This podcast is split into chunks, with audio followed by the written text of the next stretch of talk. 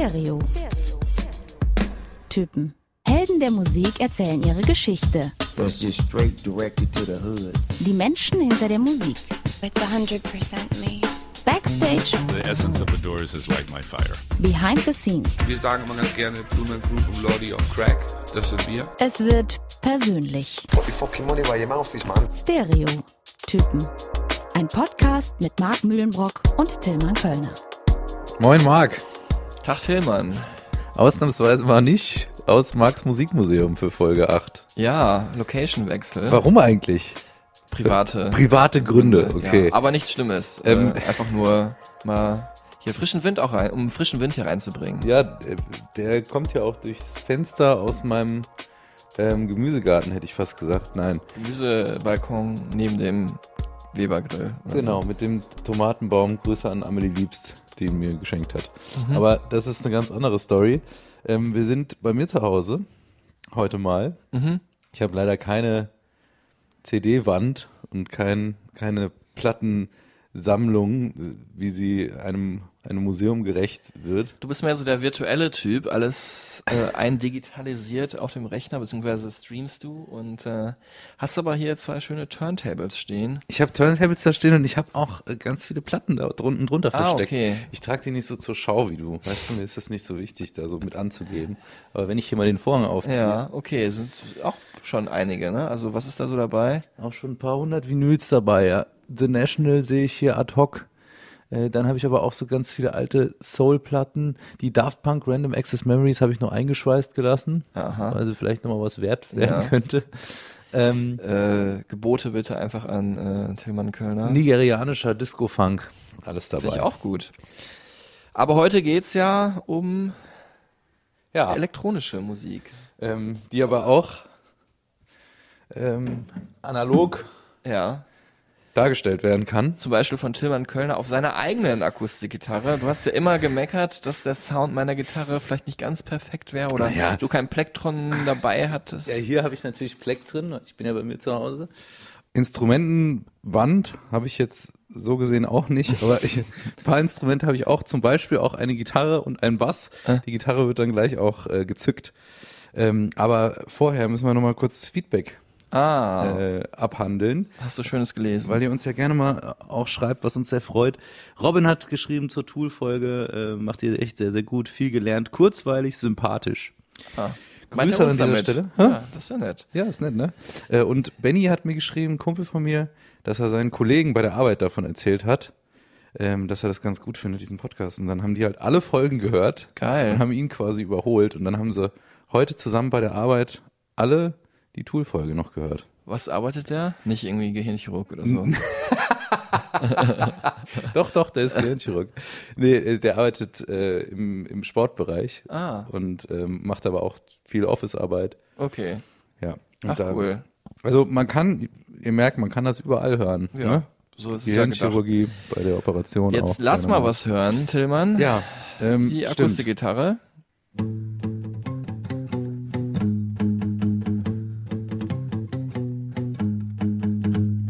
Ist das echt so? Ist, äh, ich habe den, den Anfang, den Ansatz, äh, den Auftakt hätte ich anders gespielt. Das Meinst ist ein du, es Ton ist zu so? viel, glaube ich. Warte mal.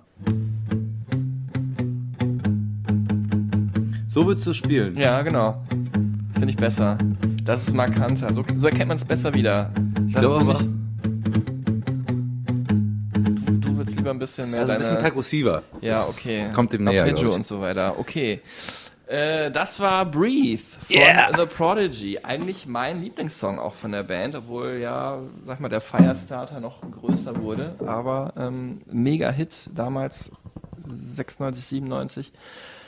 Riesen äh, Elektronikprojekt erst, das dann zu einer der bedeutendsten Bands der Welt wurde Ende der 90er. Ja, und auch ziemlich schnell aus der äh, Rave-Kultur, Mhm. Acid House, ähm, krasse Underground-Bewegung in UK, damals Anfang der 90er, da raus entstanden, Mhm. ähm, kann man sagen. Und ähm, ja, warum wir das jetzt heute machen, äh, ist eigentlich gar nicht so schön, Mhm. weil Keith Flint, der Firestarter, ähm, Das der, Gesicht der Band. das Gesicht der Band, im März diesen Jahres äh, sich das Leben genommen hat. Aus Gründen, auf die wir vielleicht dann später auch noch eingehen müssen. ja. Ähm, Aber er wäre heute, an diesem Tag, an dem diese Folge online geht, Und der, in dem ihr sie alle hört. 50 geworden. Mhm. Ähm, und das ist auch einfach eine, eine äh, super interessante Persönlichkeit, die die Musikgeschichte auch mitgeprägt hat, weil jeder weiß, wenn man Firestarter sagt, hat jeder dieses Bild vor Augen von diesem Typ mit diesen, äh, mit dieser hornähnlichen Frisur, mit seinen Piercings im Gesicht, so eine crazy Creature einfach, der Keith Flint.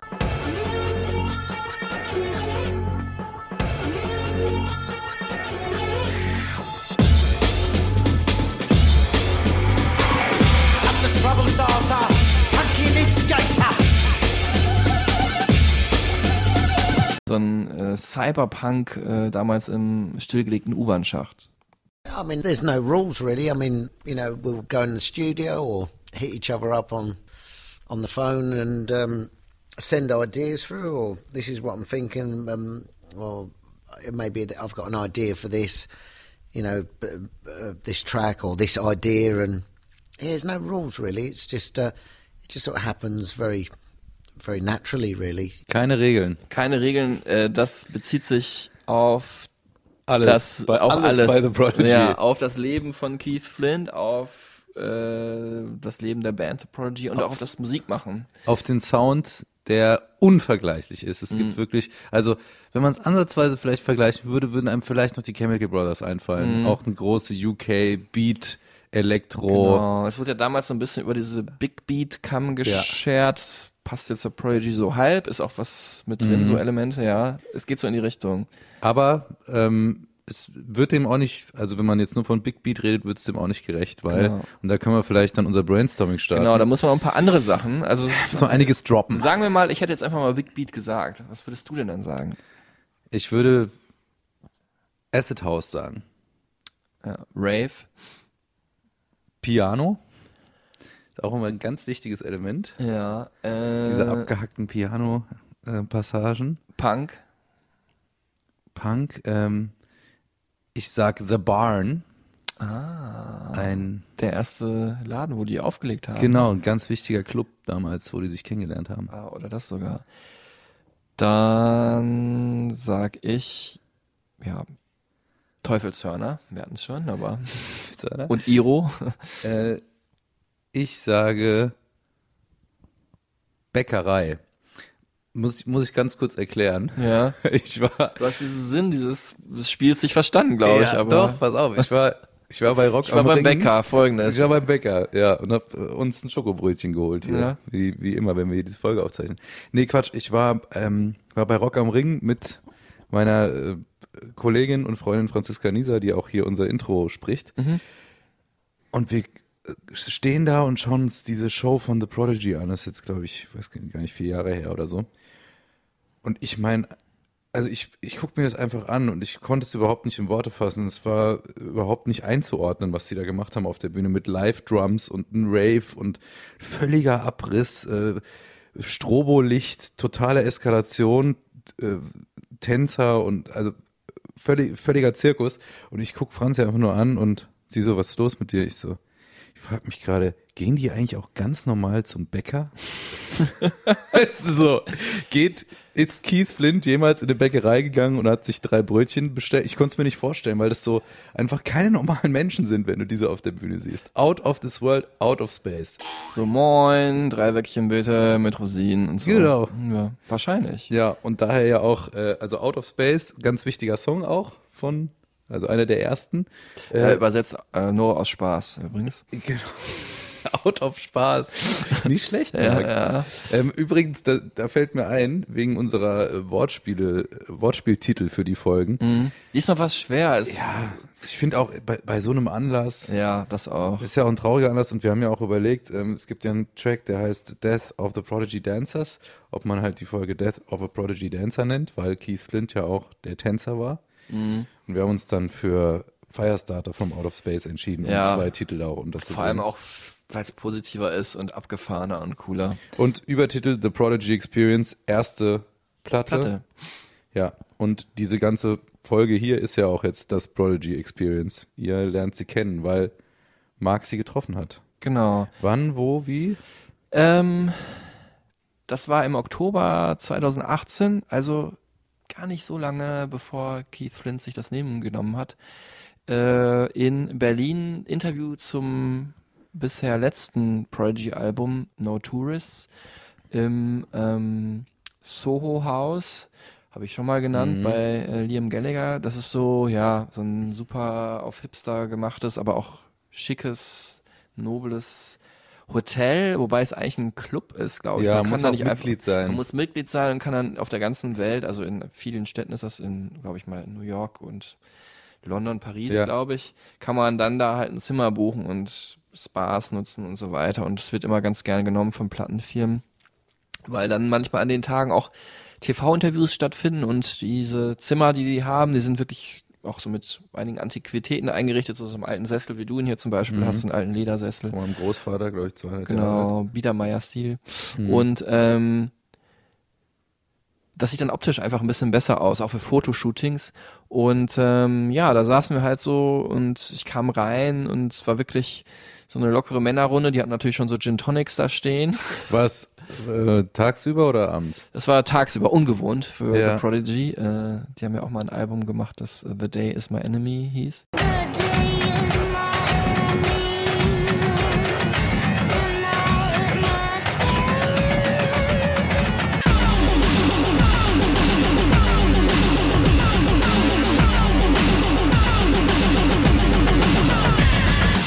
Ja. Nachtaktiv sonst eher. Nachtaktiv, durch, allein durch das Leben ja, ne? Und durch die, ihre, die, ihre Arbeitszeiten. Ähm, aber ja, saßen da locker zusammen. Keith Flint mit so, ein, so einer Tweet-Mütze auf. So Die hat er in den, in den letzten äh, Interviews, die man sieht, äh, online und so und Fotos, hat er die eigentlich immer sein aufgehabt. Style, so eine Schiebermütze, So sagt eine man. Schiebermütze, genau. Ja, ich finde die, ich finde die auch ganz So cool. wie Peaky Blinders, diese Serie. So ein 20er Jahre, ne, muss ich dran Style, denken, ja. Finde ich, fand ich super gut. Ähm, und also, die waren super nett. Man Gut merkt, drauf?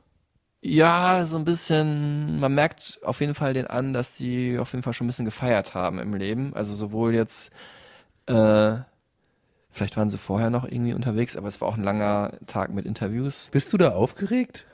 Nee.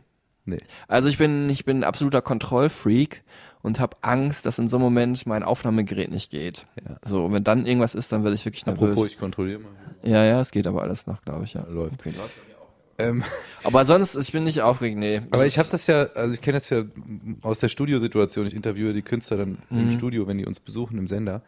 Ähm, Und da habe ich das bei so großen Acts dann schon manchmal, Ja. dass mir die Pumpe geht, weil ich dann so denke, du willst ja auch irgendwie alles richtig recherchiert haben. Also da bin ich der Control, Mhm. Kontrollfreak. Ich möchte einfach kein, keine Fehler machen, Dinge nicht wissen. Ja weißt gut, du? bei, bei mir weiß ich ja, ich mache keine Ach Fehler. so, ja gut, Marc. Okay, haben wir das auch geklärt. Nee, äh, kann natürlich mal passieren, aber das ist dann oft auch lustig. Jetzt war es aber hier so, äh, dass ich natürlich auch daran zurückdenke, dass Keith Flint irgendwann so kurz nach der Hälfte des Interviews halt aufgestanden und gegangen ist. Während des Interviews. Während des Interviews, ja, was total ungewöhnlich ist. Und äh, ist auch nicht mehr wiedergekommen. Und ich dachte, habe ich ihn irgendwie vergrault. Hast halt so. doch nicht alles richtig gemacht. Ja, aber dachte ich halt auch erst. Und ähm, dann habe ich ihn danach gefragt. Also nach dem Interview habe ich nochmal wieder getroffen, weil ich natürlich auch dachte, jetzt will ich jetzt nicht so stehen lassen. Da war er aber total locker und hatte auch schon seinen nächsten Gin Tonic in der Hand und ich habe dann noch so mit ihm angestoßen. Äh, und ähm, da meinte er, I was just incredibly bored, so, ne? Also weil er dieselben Fragen natürlich den ganzen Tag hört. Ja.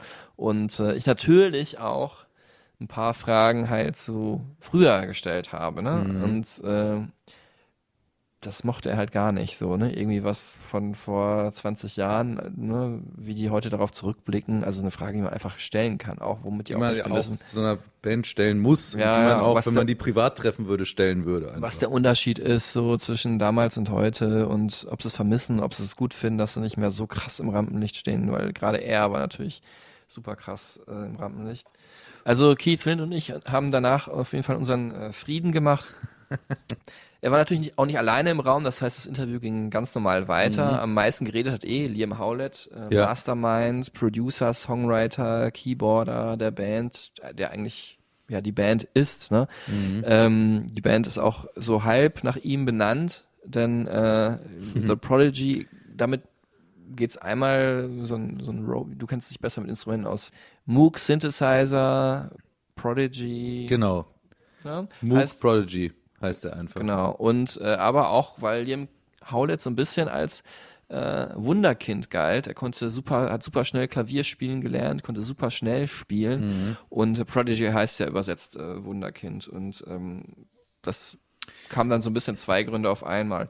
Und auch mit dabei im Interview ähm, Maxim Reality, der eigentlich ja, bevor Keith Flint so ins Rampenlicht getreten ist, äh, der Hauptsänger und Haupt-MC der Band war. Sänger in Anführungszeichen. Ja, ein Ja. super netter, super höflicher Typ. Ja, eigentlich äh, Keith, auch Keith heißt Keith Palmer. Ne? Mhm. Ja, dann müssen wir mal kurz erklären, was, wie diese, wie diese Wahnsinnsband überhaupt zustande gekommen ist und so groß geworden ist. Mhm. Ähm, meine erste Begegnung war, ich glaube, ich habe das Video zu Out of Space gesehen. Da war ich zehn. Mhm. Muss man sich mal reinziehen. Es hat mich so fasziniert. Dann bin ich in, äh, mit meiner Mutter damals, glaube ich, noch in den CD-Laden in, in meinem äh, äh, Ort in Dreieich-Sprendlingen, den es heute nicht mehr gibt, den Müller for Music, wo ich dann immer die CDs Den Ort hab. gibt's aber noch, ja. De- ja, den Ort gibt's doch. Und da habe ich dann The Prodigy Experience, dieses Album, gekauft und habe das rauf und runter gehört. Es hat mich so fasziniert, weil das, ähm, das war ja kein Techno, das war ja auch kein Haus, äh, das war Breakbeat-Musik, aber auch mit diesem Reggae, gerade bei Out of Space, dieses Reggae-Sample, was ja ein Sample ist aus Von Max Romeo Chase the Devil, produziert von ja, dem Großvater der Dub-Musik, auch aus Jamaika, Lee Scratch Perry. Wahnsinnstyp. Auch, also den würde ich auch nochmal gerne interviewen, wenn das mal ansteht. Ganz großer, freakiger alter Mann. Und wie dieses Sample in diesen äh, modernen, absurden elektronischen Kontext äh, gesetzt wurde von The Prodigy, das hat mich, hat mich total, ähm, also hat mich wirklich mega krass fasziniert.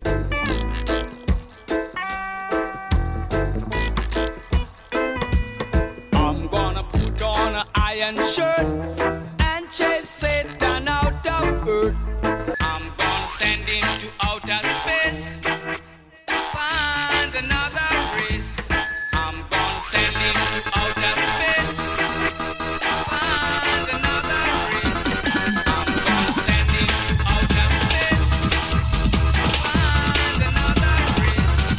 Ja, und dann habe ich das halt immer gehört und es, in dem Alter, da beschäftigt man sich nicht so viel. Und Internet war jetzt auch noch nicht so ein Riesenthema.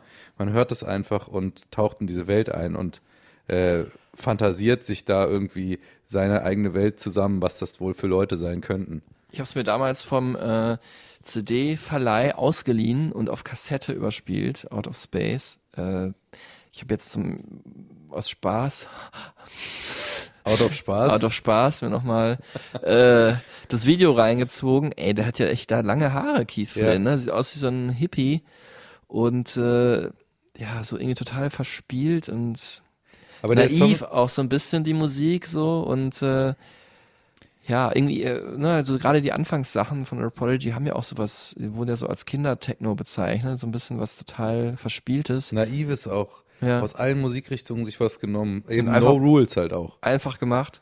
Und dann aber auch über die Zeit haben die immer wieder ähm, so ganz eigene Sounds kreiert, ähm, wie zum Beispiel diesen hier. Das ist aus äh, Voodoo People. Classic Prodigy. Ihr könnt auch gerne mitraten. Wir spielen hier äh, ab und zu mal so ein paar Sounds ein, äh, die uns dann an frühere Prodigy-Zeiten und Songs erinnern. Äh, so ein bisschen so ein äh, ja, musikalischer Walk down the Memory Lane. Und äh, ja, dem Howlett, der Beatbastler, der äh, Producer, der erzählt hier, wie wichtig es für ihn ist, immer so eigene ähm, Trademark-Sounds zu erschaffen.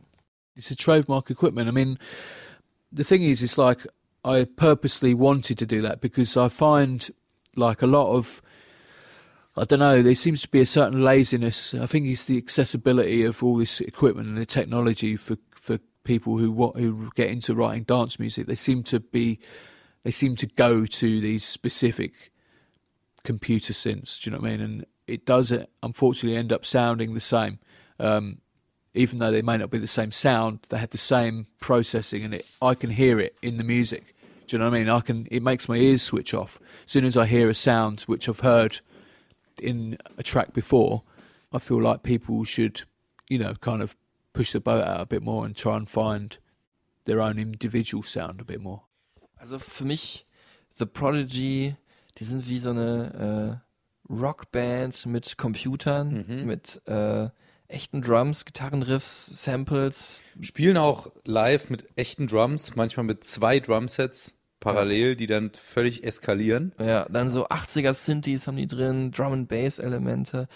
Und Also- immer wieder auch sehr, ist alles sehr sample-basiert. Also wenn man sich die einzelnen Ja, aber je, je, je, älter, also je jünger die Platten sind, je, die späteren Platten finde ich weniger sample-basierend. Oder zumindest nicht mehr ganz so deutlich. Ne? Aber es gibt immer diese, diese Sequenzen, wo so kurze Elemente äh, so geloopt werden. Mhm. Weißt du, so. Und, und dann halt zu was Repetitivem werden, was dann in diesem, in diesem wahnsinnigen Breakbeat-Gewitter Mhm. kulminiert. So. Mhm.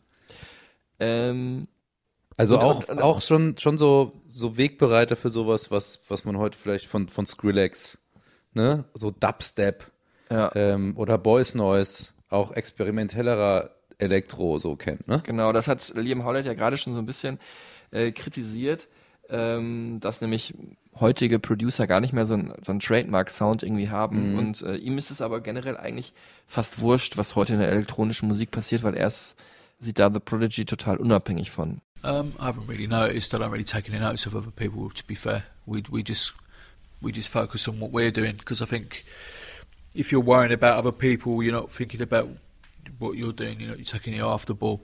So, uh, yeah, we just we just focus on what we're doing, man. Do you know what I mean? So we can do it 100 percent. Ja, wenn überhaupt, dann sehen die sich da in der elektronischen Szene mit äh, deutschen DJs verbunden, äh, nämlich mit äh, Sven Feth zum Beispiel äh, oder mit äh, Westbam. Gute Laune, Leute. Ja. Habt ihr Bock zu feiern? Genau. Der Baba. Aus deiner, aus deiner Region, ne? Ja, in Frankfurt, der Sven Feth und Westbam hier aus dem äh, Münsterland. Und äh, den habe ich nämlich auch interviewt und dann nämlich auch zu The Prodigy gefragt. äh, Prodigy war natürlich wirklich auch eine bahnbrechende Band schon ähm, in den frühen 90ern. Also ich erinnere mich im Tresor, was haben wir da schon immer für Lieder von denen gespielt? Äh, diese, diese ganz frühen, obskuren Werke quasi von denen. Und ähm, ich habe äh, äh, Keith Flint habe ich nie getroffen. Äh, Lime Howlett äh, kam äh, mal zu mir äh, äh, bei Mayday, als sie gespielt haben und ich hatte da mit meinem Bandenauftritt und da kam tatsächlich Lime Howlett und sagte, hallo Westbam, ich wollte noch mal kurz Hallo sagen. Das fand ich total nett. Dann hat mir jemand, also das hat er mir in dem Moment nicht erzählt, aber wo war das? Neulich hat mir jemand gesagt, der Lime hätte ihm erzählt, Prodigy wäre gegründet worden zu einem Lied von mir namens Alarm Clock. Das kennt in Deutschland kein Mensch, aber für diese englische Breakbeat-Szene ist, weil das war so eine harte Gitarre und so einen harten Breakbeat. Und äh, das ist so eine Kultplatte in England. Und ähm, das ist jetzt vielleicht sehr unbescheiden von mir, dass ich nun gerade darauf rumreite, aber äh, aber das fand ich natürlich eine tolle Geschichte. Alarm Clock von Westbam, dazu sind Prodigy gegründet worden. Toll. Tolle Band.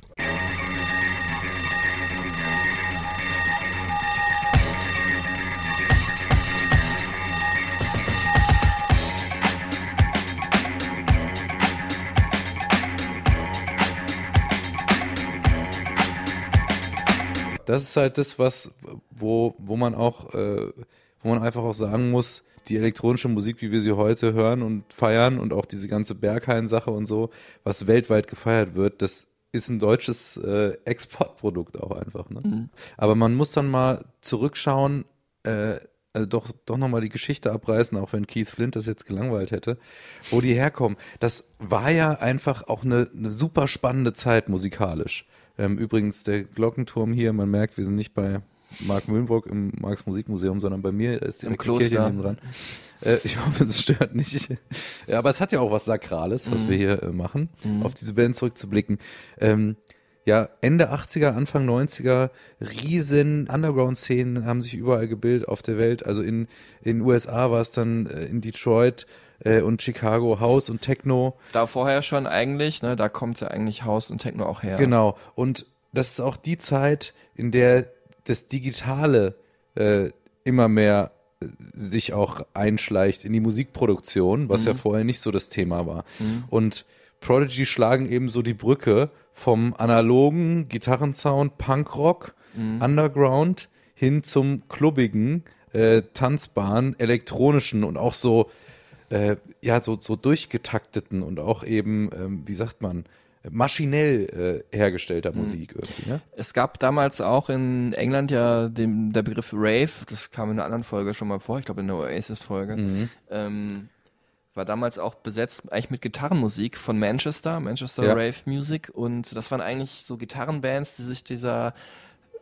Elektro- und Techno-Kultur geöffnet haben, indem sie nämlich elektronische Sounds mit in ihre Musik reinbezogen haben, wie Primal Scream zum Beispiel oder äh, die Stone Roses und äh, The Prodigy kam jetzt von der anderen Seite. Die Genau. haben nämlich eigentlich äh, elektronische Musik gemacht. Äh, Liam Howlett war zu Hause an seinem Computer ein Beatbastler, ne? also nachdem er Klavier und so weiter gelernt Ja. hatte und hat dann äh, Gitarren und so weiter in seine Sounds mit eingebaut.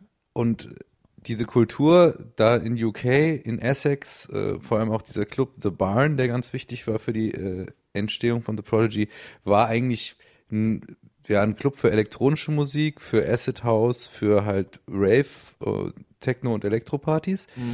Und Liam Howlett hat da auch aufgelegt, war aber auch stark fasziniert von Hip-Hop Mhm. und hat halt eben auch äh, Klavier und äh, Tasteninstrumente gespielt und Synthesizer gerne bedient. Mhm. Und dann angefangen, ähm, erstmal in The Barn aufzulegen, wo er dann Keith Flint kennengelernt hat. Und daraus wurde dann eigentlich der erste Rave und House und Elektro Live Act, zumindest der erste große bekannte, Genau. The Prodigy. Und äh, die haben sich damals so kennengelernt, dass Keith Flint halt die Musik von Liam total abgefeiert hat und ihn dann ge darum gebeten hat, dass er ihm mal ein Mixtape macht und hat dann halt eine Seite voll gemacht mit bekannten oder coolen Underground-Tracks und die zweite Seite, B-Seite, hat er der Kassette mit seinen eigenen äh, Songs voll Da war gemacht. dann Charlie drauf.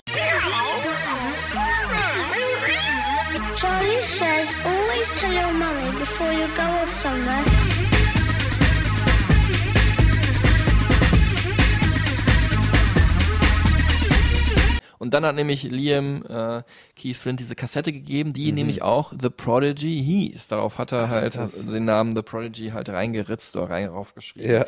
Und dann äh, haben die eben angefangen, äh, zusammen Musik zu machen. Und das war dann eben äh, eigentlich vor allem die Aufgabe von äh, Liam Howlett, der zu Hause an äh, den Songs gebastelt hat. And every track is different, man. You know, sometimes you can start with a vocal or start with, you know, an idea. I've constantly got my iPhone recording voice melodies and messages, like singing into it and stuff. So, you know, there's lots of stuff on there I, I sort of tap back into. You know what I mean? Um, yeah, because my memory, I can't remember everything, so I have to write it down usually. Heute hat er nicht mehr so eine gute Erinnerung. Der, äh, die Antwort hier war es natürlich auch aus dem Jahr 2018. aber damals, ja, iPhone und so gab es iPhone gab es auch nicht unbedingt Anfang der 90er, aber das äh, Prinzip ist ja das gleiche. Und wenn man jetzt denkt, Keith Flint ist so das Gesicht von The Prodigy und auch so der Sänger, der war damals noch gar kein Sänger, der hat eigentlich erst 96 auf Firestarter sein Gesangsdebüt gehabt und war vorher der Tänzer, äh, ja, Anheizer eigentlich, Genau. der Clown so ein bisschen auch, ne? Ja, Clown ist klingt so negativ. Ja gut, ich. dann sagen wir, sagen wir der, An Anheizer ist ein gutes Wort. ja, Anheizer, Tänzer. Performer. Genauso wie ähm, Leroy Thornhill. Äh, anfangs waren The Prodigy ja noch zu viert. Der ist dann aber irgendwann äh, Ende der 90er nach dem großen Erfolg von The Prodigy gegangen. Und äh, wenn es am Anfang mal Gesang gab, dann meistens halt durch Samples. Ne? Max Romeo haben wir gerade schon Mhm. gehört, Out of Space. Oder halt, äh, wenn mal wirklich mal gerappt oder geschaudet wurde, dann hat das halt äh, das andere Gesicht äh, von The Prodigy äh, übernommen. Maxim Reality, bekannt vor allem halt durch den Track Breathe.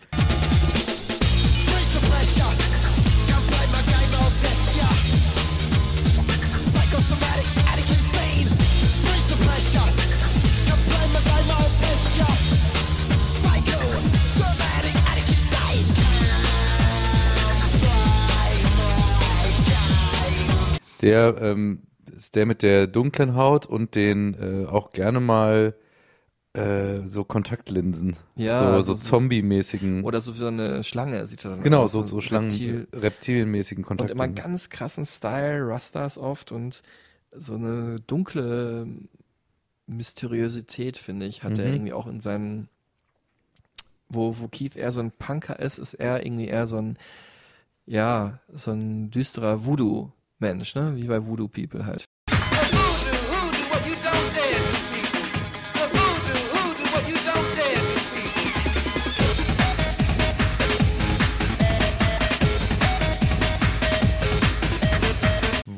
Voodoo, diese, diese düstere Magie und dieses Thema Jungle, also auch durch diese irren Drums Mhm. und Drumbeat Drum, Breaks Bass, immer, ja, mhm. ähm, ist auch immer von Anfang an ein wichtiges Element gewesen. Jungle, ja auch eine Musikrichtung, ähm, die The Prodigy sich auch vereinnahmt haben und irgendwie in diesen irren Mixer geschmissen haben, Ja. aus dem dann der Prodigy-Sound äh, entstanden ist. Die haben diesen, das alles in diesen Mixer geworfen und so ein, wie so ein Frühstücks äh, und dann aber gleichzeitig den Sound, den der Mixer macht, auch noch mit aufgenommen und draufgepackt. Was aber natürlich halt auch immer noch reingeschmissen wurde und deswegen war es dann vielleicht nicht unbedingt ein adäquater Frühstückssmoothie, waren halt auch Drogen, ne? Also Ja. es wurde halt auch gerne mal LSD und äh, Ecstasy, MDMA konsumiert. Die klassische äh, Rave-Party-Droge natürlich Ecstasy. Ah, Wobei Liam Howlett hat natürlich auch öfters äh, Drogen genommen, hat, hat man mir auch angesehen, muss ich sagen, im Interview, Ja? dass der hart gefeiert hat. Der ist doch ein super attraktiver Typ, oder? Der unfassbar gut aussehen früher. Heute hat er schon einige Funde zugelegt. Gut, das Übrigens kommt auch wahrscheinlich mit, auch im Alter. mit Natalie Appleton von All Saints verheiratet. Mhm. Von dieser Girl Group. Ja, äh, und war damals auch mal Schwippschwager von äh, Liam Gallagher oder Robbie Williams. Du kannst es dir aussuchen nacheinander, weil nämlich Nicole Appleton, die jüngere Schwester von Natalie, äh, auch in den All Saints äh, mit den beiden nacheinander zusammen war. What you all wieder know. Ja. Und damit schlagen wir auch wieder die Brücke zu unserer Oasis-Folge. Folge hier 6 noch hören könnt ihr auch kurz anklicken. Aber du hast jetzt gesagt, der sah zerfeiert aus. Ja, man sah es ihm schon an. Der ist schon ein Nachtarbeiter einfach, ne? Jetzt natürlich durch diese Raves und wie er aufgelegt hat früher von den ganzen Konzerten abends, von dem Tourleben, nachts noch Party gemacht, damals auch noch im Soundgarden in Dortmund äh, nachgefeiert. Ich bin leider nicht hingegangen, das ärgert mich heute noch. Ähm, und äh, ja, aber er arbeitet auch wirklich nachts und sitzt nachts im Studio und bastelt da an seinen Beats. Liam Eulet. Die Nacht Eulet. Genau. Yeah, man. Yeah, you look out the window and it's just like, just shit happens at night time that uh, not necessarily can be can be got out of writing at 9 a.m. in the morning. There's a sort of starkness to the daylight, which is kind of like makes you feel like an accountant or something. Do you know what I mean? Going to the studio at that time of day, I can't be doing that. You know. 9 to 5 kann er also nicht. Liam Howlett, wir halten fest, nicht so der Buchhalter-Typ. genau. Der hatte aber auch einfach seine Emotionen da mit reingebracht in die Musik und äh, eine Emotion, die hört man auch, finde ich, super gut raus. Und dieses Gefühl ist nämlich Wut. I mean, I'm just speaking for myself here, but I mean, I think uh, it's just an inbuilt feeling I've always had. I don't particularly see it as anger. It's just how it comes out, you know. It's just an expression, and it's, that's just the type of music that reacts with me. Do you know what I mean? It's kind of what I have to do.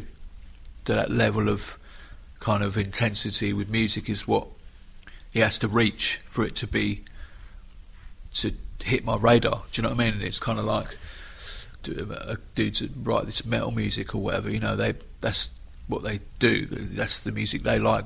They feel, and same with us. You know, it's got to have a certain level of uh, what you call aggression or energy to so it delivers on stage. Do you know what I mean? And it's kind of the production has got a lot to do with it. You know, just the way I like things that are really kind of dynamic, go from sort of loud to quiet, and the, you know, it's really important to have a good understanding of sound systems and just how bass works and just how, which we all have because we we came from a sound system culture. Do you know what I mean?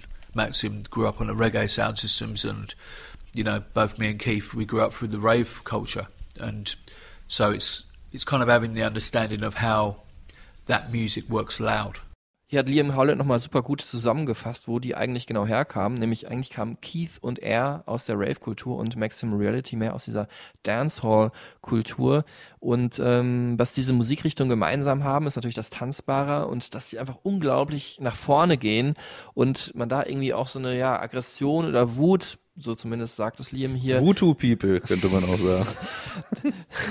dass die da freigelassen wird und dass man die da total gut wegtanzen kann oder oder eine, so eine Energie hat ja auch The Prodigy, dass wenn du einen richtig schlechten Tag hattest, dass du das alles rausschreien kannst. So, und da sind wir dann auch bei wieder in dieser Arbeiter, die kommen ja auch aus so einer Arbeitergegend. Äh, Gegend, ne? Ja, Essex ist das, also da ist, ist, heute ist es cool, heute gibt es als cool, heute gibt es Estuary English. als- Hipsterisiert.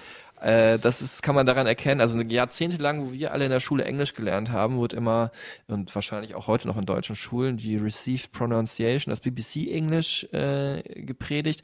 Aber heute sprechen die Menschen auf der Straße eigentlich viel diesen, ja, ein bisschen assigen Dialekt. Aber so der wie ist die Jungs auch, weil es ist ja schon so, man versteht es jetzt nicht so richtig gut, wie so ein London gebildeten Ja, Akzent, ne?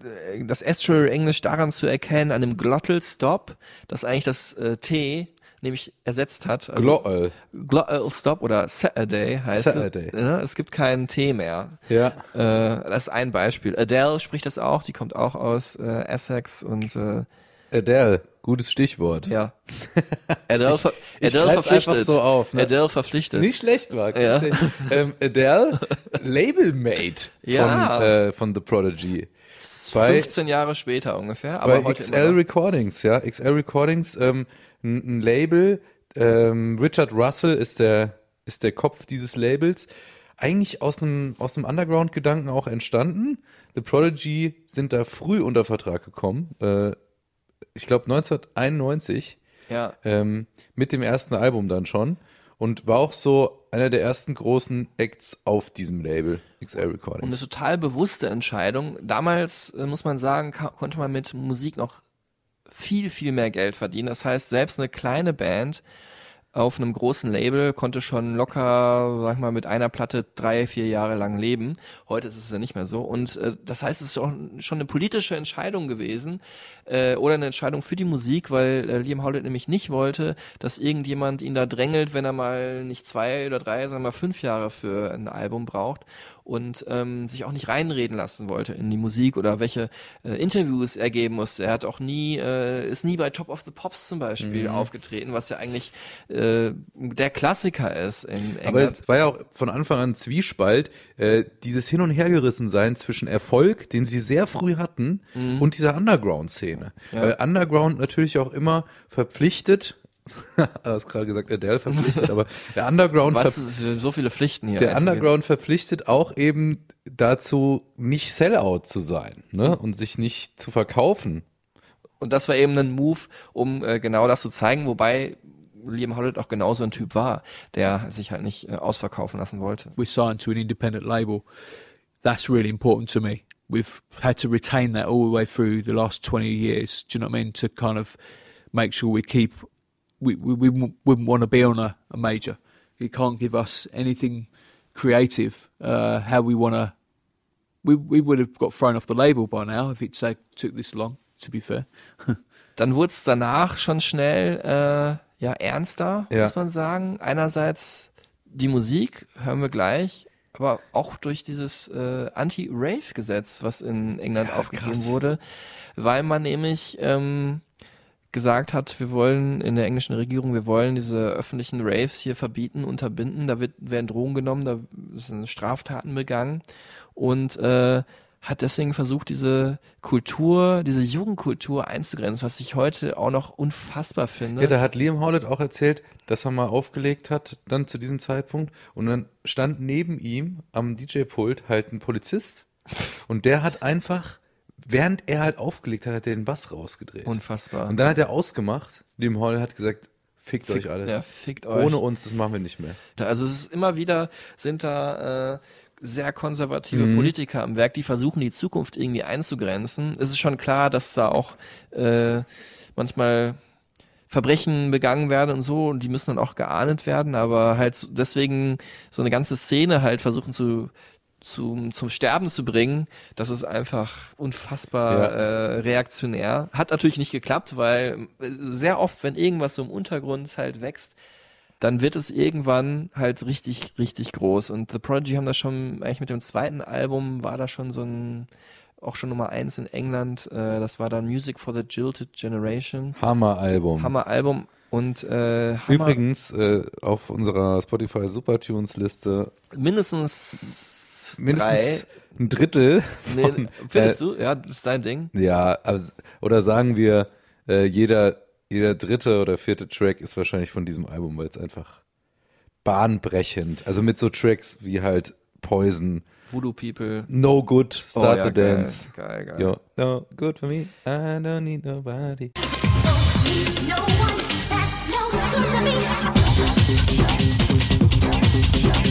Ich habe es mir jetzt auch nochmal angehört. Ich finde, es ist so ein bisschen Breakbeat-lastiger. Mhm. Ähm, so, es ist, sind zwar mehr Gitarren drauf, auch als auf dem ersten Album, aber vor allem finde ich, klingt es für mich mehr nach Hip-Hop auch. Also so, Ja. als wenn die von Techno über den Hip-Hop dann zu Rockmusik gekommen sind. Ein Mhm. bisschen, wie es für dich?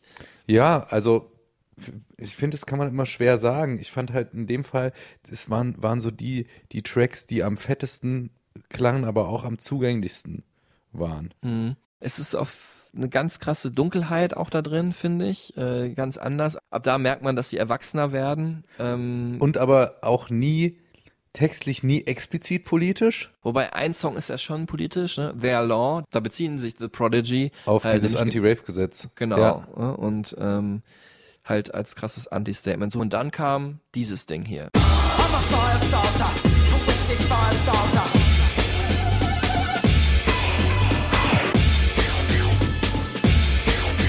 Firestarter. Der dann auch sinnbildlich eigentlich bis heute ist für äh, Keith Flint und für diese ganze Band vom Look und von der ganzen Attitude. Der, der Vorzeige Prodigy-Track eigentlich, oder? Ja.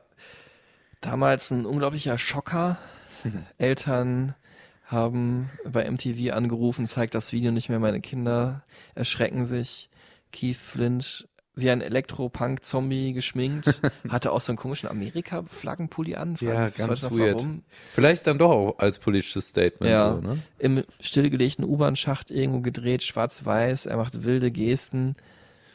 Was mir, ich kenne die Band seit 20 Jahren, aber gestern erst aufgefallen ist, ist diese namentliche Ähnlichkeit ne, von Firestarter und seinem Nachnamen, Flint. Ist das schon bekannt geworden? Krass. Krass, ne? Ja. Flint heißt ja so Zündstoff. Krass, ja, stimmt. Das ist mir noch gar nicht, das ist mir noch gar nicht bewusst gewesen. ne? Ja. Ja, ist unfassbar. Ich dachte auch, wie dumm, wie blind war ich.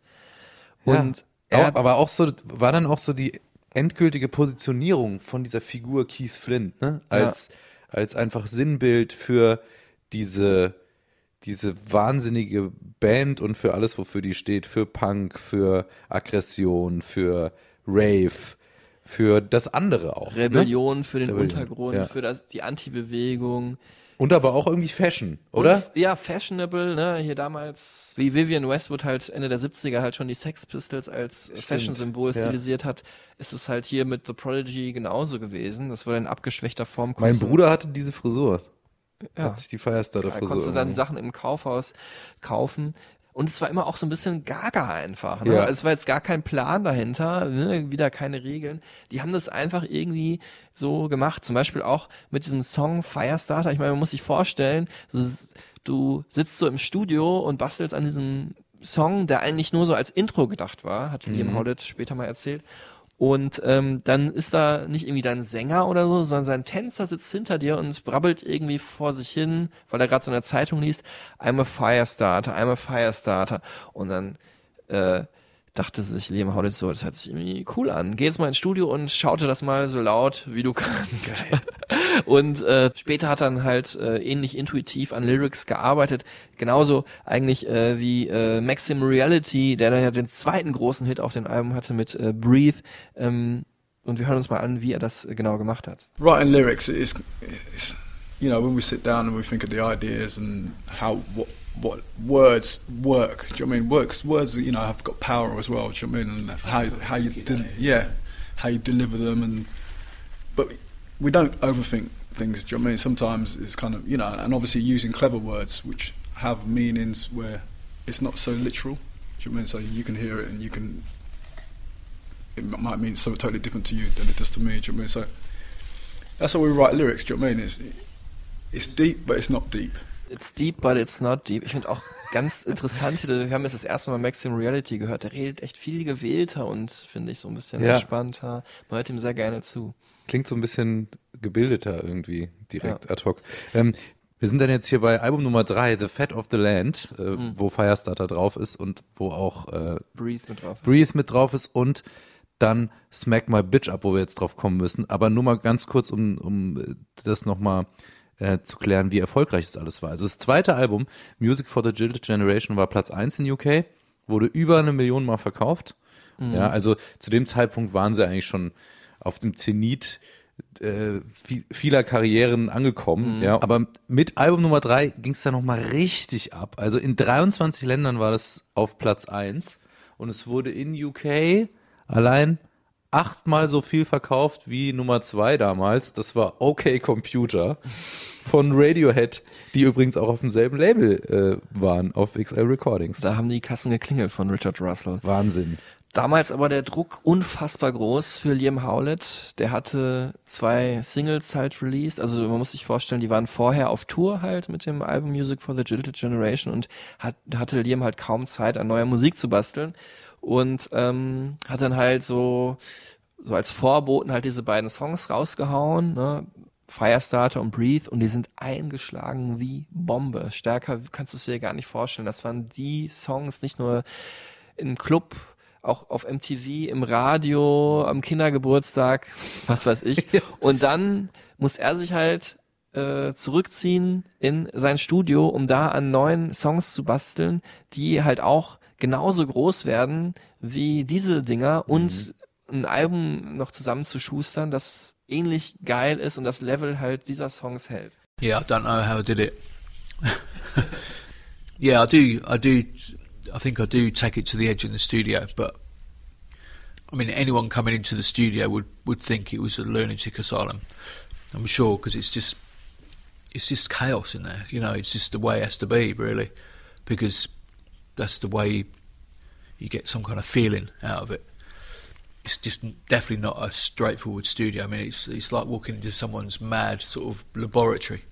Do you know what I mean? And uh, yeah, you just have to put your mind in different places to be creative and try and you know, because I guess it's it's like no one wants to repeat themselves. If you go into a room and expect to come out with something different, but do the same, do it the same way, you're never going to do that. You know, you've got to try and attack things from different angles to to get something fresh out of it. Eigentlich gab es tägliche Updates in der britischen Presse, wie weit Liam Howlett mit dem nächsten Album ist. Fotos von Keith Flint äh, in der Tagespresse von Maxim Reality. auch. Kollaborationsangebote übrigens von David Bowie, U2 und Madonna, Ja. die man dann einfach als The Prodigy mal abgelehnt hat. Und jetzt muss der dich sehr sich zurückziehen, um irgendwie an einem Album zu basteln. Also diese ganze Medienaufmerksamkeit, auf die blicken die halt heute auch noch äh, mit gemischten Gefühlen zurück. You know, obviously, the media has moved on, hasn't it? Do you I mean? To different, more internet based or whatever. But anyway, you know, what you're saying, 20 years ago we were MTV News or that, that's not the focus. Do you know I mean? It's obviously they they are focused on us. Do you know I mean? That's not our focus. Our focus is writing good music, and the fans in front of us. That's our focus. That's what keeps us going. Do you know I mean? Not MTV News or people reporting about us. That's more of a pop star thing, you know. we- We've got no interest in that. You know, I think people people that do come up to us on the street level are people that do like the music or whatever, but we we've never evoked any kind of like. Yeah, Keith might have been recognised a few times, you know, when we did Firestarter, but we don't evoke that kind of feeling in people. Da hört man es nochmal und wir haben es ja auch schon gesagt, sie wollten keine Popstars sein, Mhm. aber wurden zu unfassbaren äh, Popstars. Vor allem dann mit ja, diesem skandalösen Video noch und dem Track Smack My Bitch Up. Smack my bitch up.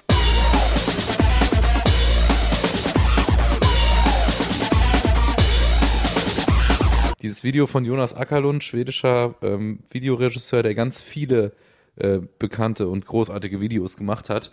Ähm, Smack My Bitch Up aus der Perspektive eines Menschen gefilmt. Eine Partynacht, in der alles passiert. Ne? Drogen nehmen, tanzen, mit Stripperinnen rummachen, kotzen, prügeln. Und dann am Ende der Plot-Twist. Der Blick in den Spiegel. Ja. Und es ist eine Frau, äh, die das alles Äh, gemacht hat. Das, das wurde dann damals verboten auf MTV äh, wegen Gewaltverherrlichung und auch allein des Titels halt, ne, heißt, schlag deine Frau, deine äh, Bitch zusammen. War aber tatsächlich eher als Statement gemeint, so wie lass es mal auf die Kacke hauen, lass es Mhm. mal richtig Party machen. Und ähm, ironischerweise, das Video wurde erst nur nachts gespielt bei MTV und dann ganz verboten und trotzdem gab es aber dann den MTV Award fürs beste Video des, des Jahres. Also äh, ist so gut einfach. Hier, hier erinnert sich äh, Liam nochmal an das Video. I mean, it was a great video, but it could have quite easily been a shit video. But we'd still be playing the tune today. It's just it gave it another, gave people a visual. Sometimes these things connect really well. Firestarter work, worked well. Do you know what I mean? It's kind of like the visual side and the music side. If you can bring those two things together and get them working well. Sometimes I, I like songs and I see videos and they have a bad effect. I- That makes me not like the song anymore. so sometimes you got to know when to not do a video. Ähm, dieses Video aber auch natürlich die zu Firestarter und Breathe, also das, diese ganze Optik und die Videos, die gemacht wurden, die spielen halt einfach auch eine richtig große Rolle äh, für The Prodigy und ähm, Liam Howlett ist da sehr dankbar, dass er da so viel äh, Glück gehabt hat in der Vergangenheit mit äh, Videoarbeiten, wie zum Beispiel hier geht's vor allem um Smack My Bitch Up und Firestarter. Das also der wirkliche Höhepunkt dann der Karriere. Die Mhm. 97er Tour zu dem Album The Fat of the Land ähm, hat sie dann durch, also in 18 Monaten, in anderthalb Jahren durch mehr als 50 Länder geführt. Sowas wie Roter Platz in Moskau, da haben sie vor 250.000 Fans gespielt. Glastonbury Festival vor Hunderttausenden. Also das ist für so eine Musik wirklich völlig unvergleichlich. Und eine Adelung auch, ne, dass die als erstes Elektronikprojekt auf diesem Rock-Festival gespielt haben, äh, beim Glastonbury, unfassbar. Ich habe sie beim, beim äh, Rock am Ring gesehen vor ein paar Jahren und dann auch, auch schon mal beim Siget Festival in Budapest als Headliner. Irre. Wie, wie hast du das eigentlich live wahrgenommen? Unfassbar. Also ich habe sowas auch äh, vorher nicht gesehen. Ich dachte, da, ich habe da so eine Nostalgie-Veranstaltung erwartet, ne? Halt so, so ein paar alte Fans aus den 90ern, die sich das gerne anschauen. Ey, da waren Britpopper, Metalheads, Punker, Kids. Gabba Kids aus Holland, das war in Oberhausen, das Ja. Konzert, ich gesehen habe, Rastafaris, Punker und die haben alle von Reihe 1 bis ganz nach hinten durchgetanzt und gepokt und sich angerempelt und Wall of Death gab's auch, das ist das, wenn so Ja. wenn so eine Menschenmenge halt so einen Platz frei macht und dann aufeinander äh, zuläuft. Was so. auch jeder äh, Rap-Act mittlerweile macht. Ja, früher eigentlich in der Hardcore-Szene, Punk-Hardcore-Szene verbreiteter. Und von dem Auftakt des Konzerts, und das war nämlich diese Akust diese geile Akustikgitarre von Breathe, Ah. äh, bis zum äh, letzten Song war da Party. Ja, halt ein Rave für jedermann. Ne? Ja, unfassbar. Also, ja, jetzt wird man es nie wieder so anschauen können. Keith Flint gibt's nicht mehr. Aber hier blickt er nochmal zurück, erzählt uns, dass für ihn eigentlich die Live-Shows auch das Wichtigste waren. Yeah, I mean, yeah, very much so. Yeah, it's all it's all about taking it live. Um, you know, obviously an album comes together and it has other elements, and maybe some of those tracks are not going to go live, but they they they they're what sort of like you know hold hold an album together and make that a piece you know that works together. But you know, essentially the the the whole the whole idea of going into the studio is to get you know tracks to put into the set and um, you know get us back out on the road and uh, you know freshen the set up and you know and that and keep the fire burning. So yeah, it's it's all about life I mean. You, you go into the studio and Liam plays a track, and you know the first thing you do is imagine that on a stage, and and you know you get the buzz that you're going to get when that does um, come alive. Das war dann aber auch alles ein bisschen viel, vielleicht auch für die. Für so drei Kids aus der Rave, dem- aus dem Rave-Keller in Essex. Also das kann man ja auch alles kaum verarbeiten. Hat dann dazu geführt, dass wir einfach mal eine Pause brauchten und dann auch äh, auseinandergegangen sind. Äh, Leroy Thornhill, du hast es schon erwähnt, Mark, hat äh, Ende 90er, also dann Anfang 2000er die Band verlassen, hat gesagt, ich bin raus. Mhm. Ab da waren sie dann halt offiziell wirklich nur noch zu dritt. Ähm, und dann waren sie aber eigentlich jeder für sich erstmal. Ähm, es gab dann ein Album 2004, Always Outnumbered, Never Outgunned, was eigentlich aber ein Soloalbum von Liam Howlett war. Mhm, so, so ein Heimprojekt sozusagen Hat er mit, mit produzi- anderen Gastsängern. Genau, hat er produziert. Unter anderem äh, Gastsänger Liam Gallagher Schwibschwager war wahrscheinlich. dabei.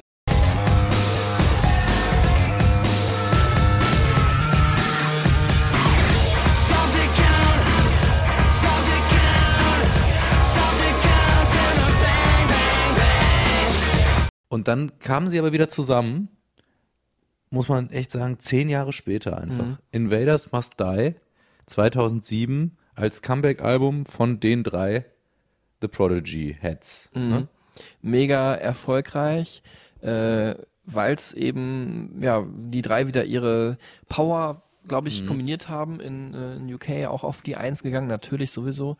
Und ähm, es hat auch, finde ich, so den Sound einerseits der, der großen Zeit von The Prodigy wieder aufleben lassen, aber auch in die Zukunft äh, geschaut. Eigentlich dieser Trademark Drum Sound, den wir jetzt mal kurz hören.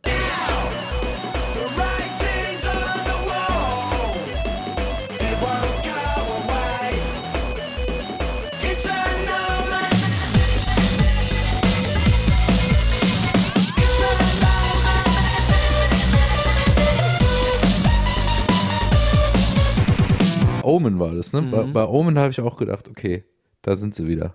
Ich habe mich natürlich auch gefreut, das dann wieder zu hören, aber ich habe es nicht mehr so richtig gebraucht, weil das auch so eine Band ist und es ist immer scheiße, sowas zu sagen. Tut mir auch immer mega leid für die Acts, aber manchmal reichen von solchen wichtigen Bands, reichen einem zwei bis drei Alben, ne? Mhm. Mit dann irgendwie insgesamt 15 Bängern, die das auch perfekt beschreiben, was die machen und für jede Lebenslage irgendwie äh, was dabei ist, wo ich dann einfach so ein Comeback-Album mir auch nicht mehr so richtig anhöre. Ich habe es jetzt in der Vorbereitung gehört und habe mich dann auch wieder gefreut. Aber es sind jetzt, also die Hits, die sind halt in dieser Zeit verhaftet und die werden auch für immer überdauern. Ich werde wahrscheinlich meinen Enkelkindern, sollte ich irgendwann welche haben, Out of Space vorspielen und halt nix von dem Comeback-Album. Firestarter als gute Nachtlied vorsingen. Genau. Mit so Stroboskopeffekte den Lichtschalter mal hoch und runter machst. äh, ich glaube, es liegt noch mehr daran, dass es einfach so unglaublich unglaubliche Partymusik, nach vorne gehende Musik ist, dass man die ja einfach auch nicht zu Hause auflegt, ne?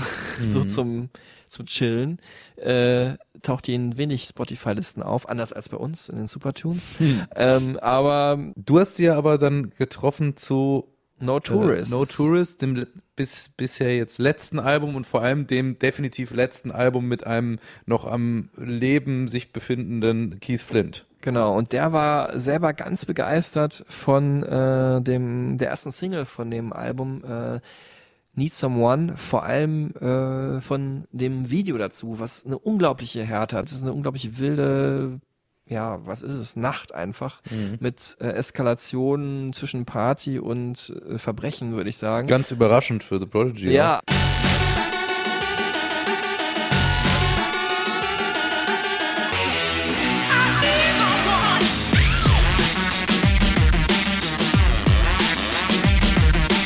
knüpft halt an, auch dann irgendwie an sowas wie Smack My Bitch Up, obwohl es Mhm. nicht ganz so hochglanzmäßig aussieht. Yeah, I thought it was awesome. I thought it was probably the best thing we'd done for a long time. So, yeah, it, it had an edge to it, you know, and, uh, you know, it was really cinematic, you know, and, um, yeah, I, th- I don't think anyone would know where it was shot. It, you know, it just had a flavour of like just nowhere else, and he, did an amazing job. Als ich dieses Video zum ersten Mal gesehen habe, dachte ich wirklich, okay, das ist auch fast das härteste von The Prodigy, was ich je gehört habe. Und diese Vermutung hat dann das Album bestätigt.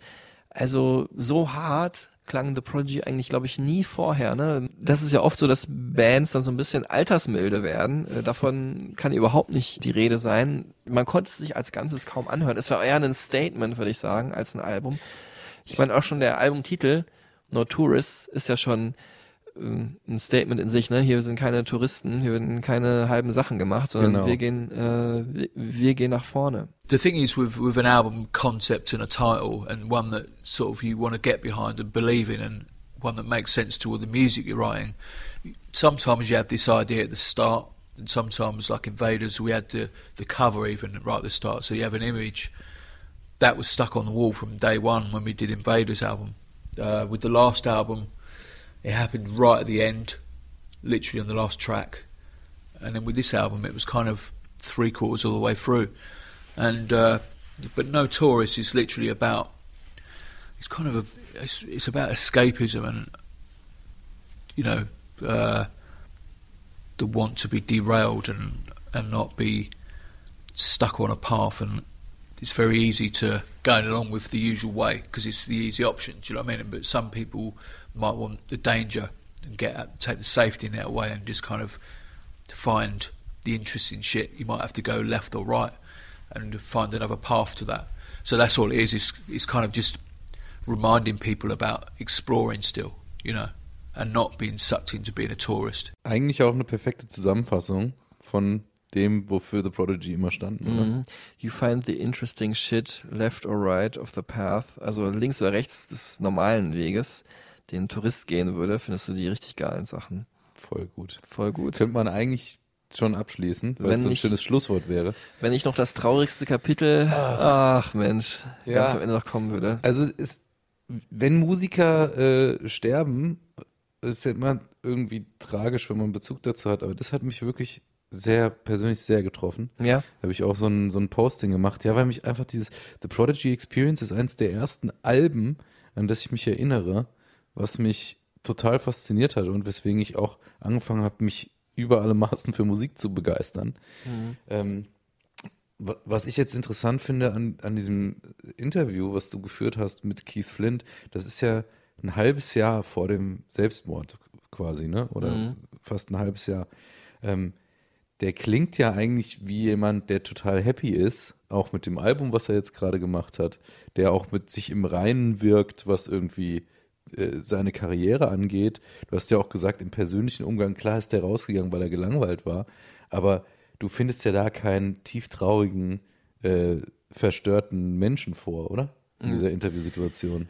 Nee, aber Menschen sind ja auch unterschiedlich und äh, es gibt Menschen, die da können das perfekt verschleiern, welche Dämonen, die er Mhm. eigentlich interessanterweise durch seine Kostüme ja nach außen getragen hat, er auch in sich drin hat. Äh, Es ist ganz schwierig mal zu mutmaßen, warum er das gemacht hat. Das äh, weiß ich, ob das überhaupt jemand weiß. Wir werden gleich zwei, drei Sachen noch sagen dazu.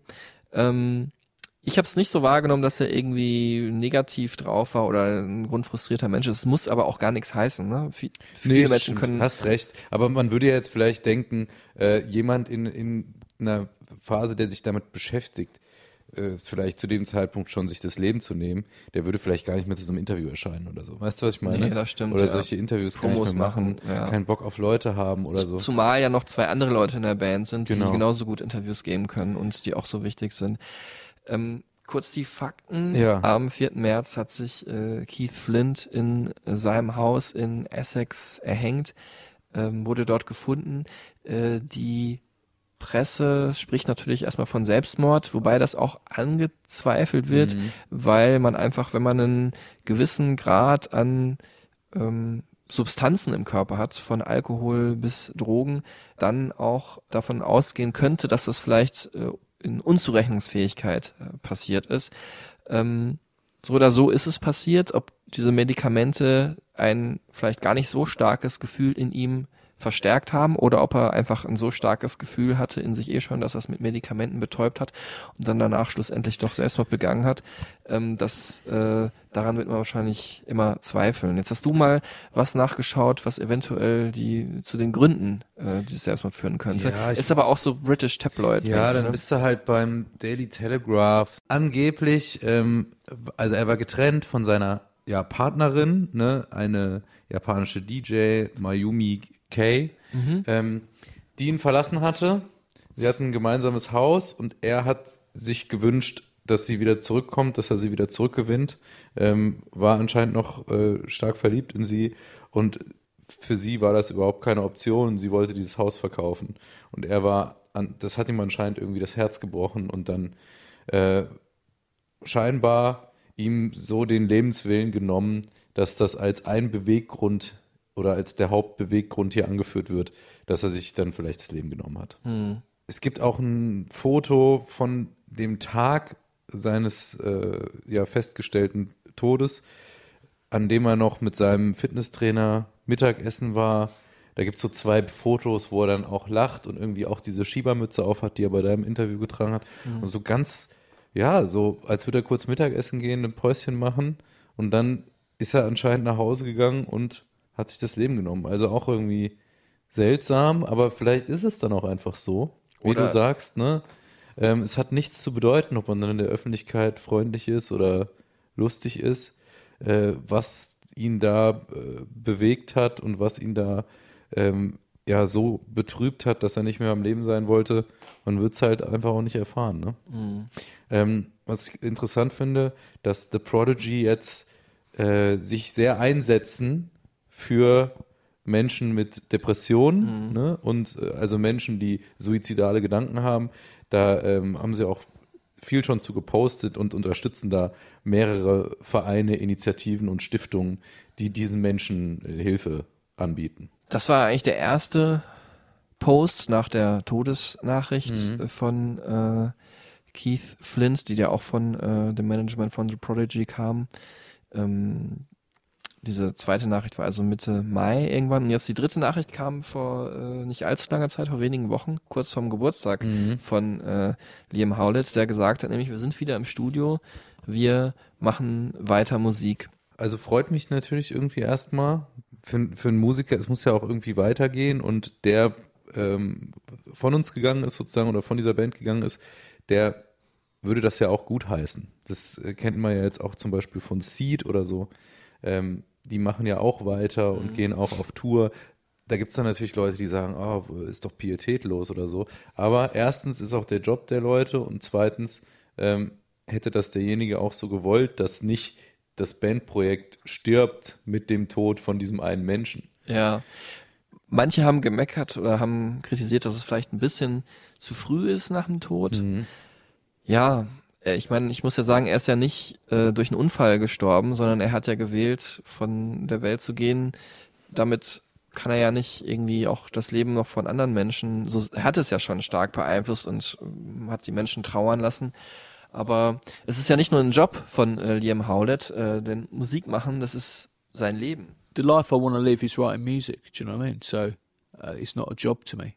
Do you know what I mean? It's it's basically like I love what I do. Do you know what I mean? I love, like for example, I finished the album, but yesterday I was happy just just to write some beats. Do you know what I mean? Because I I love it. You know, this is what I do, and I won't stop. I mean, my whole life consists of you know I'm married. I've got I've got kids. You know, and also I'm in the prodigy. Do you know what I mean? Those are the things that make my life up. Ja, also Liam Howlett, der lebt Musik und er kann auch nicht ohne, deswegen ist es auch, also brauchen wir gar nicht dr- drüber zu diskutieren, ob das legitim ist, dass er mit The Prodigy auch weitermacht. Mhm. Ähm, und es gab ja auch auf No Tourists, auf dem letzten Album schon einen Track, der dann irgendwie auch absurd ironischerweise kurz vor dem Tod von Keith Flint hieß We Live Forever.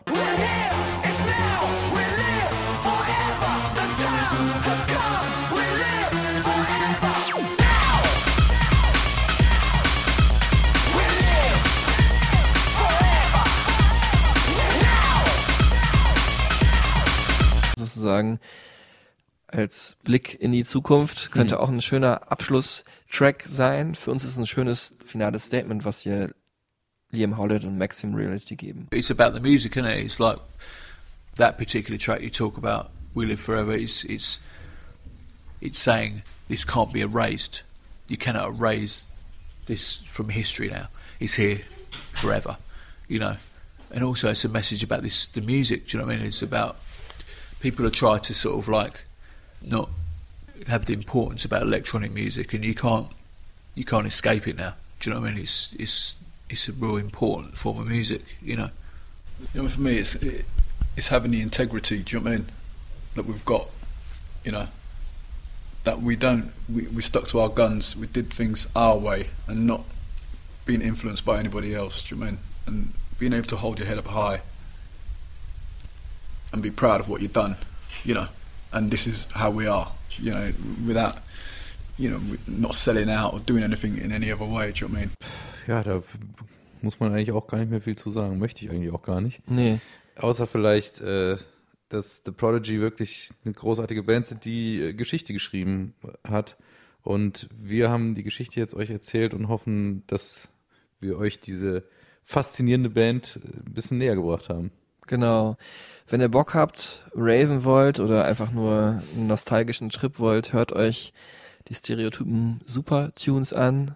Geile Songs drauf. Mein Favorit Breathe und auch später Wild Frontier Girls finde ich auch richtig cool, muss ich sagen. Out of Space, Wind It Up, Music Reach. Ich raste einfach völlig aus. Wirklich. Tilman Könner rastet aus. Wir Ja. rasten wieder ein. Ja, wir, wir rasten uns jetzt wieder ein und äh, zur nächsten Folge. Da wird es dann äh, mal um deutschen Hip-Hop gehen. Ich wollte die Folge eigentlich nettes Brot nennen, aber weil die auch so nett sind, ne? Ja, das stimmt. Aber Aber, es- stattdessen, wir, sagen noch nicht, wie sie heißt. Auf jeden Fall geht's um fettes Brot. ähm, wir freuen uns bis dahin über Zuschriften, äh, Fanmails, Fax ist wieder ganz groß im Kommen, habe ich gehört. ähm, Autogrammkarten, die wir dann zurückschicken, unterschrieben. ja, sowas in der Art. Also macht's gut. Passt auf euch auf. Tschüss zusammen. Tschüss. And keep the fire burning.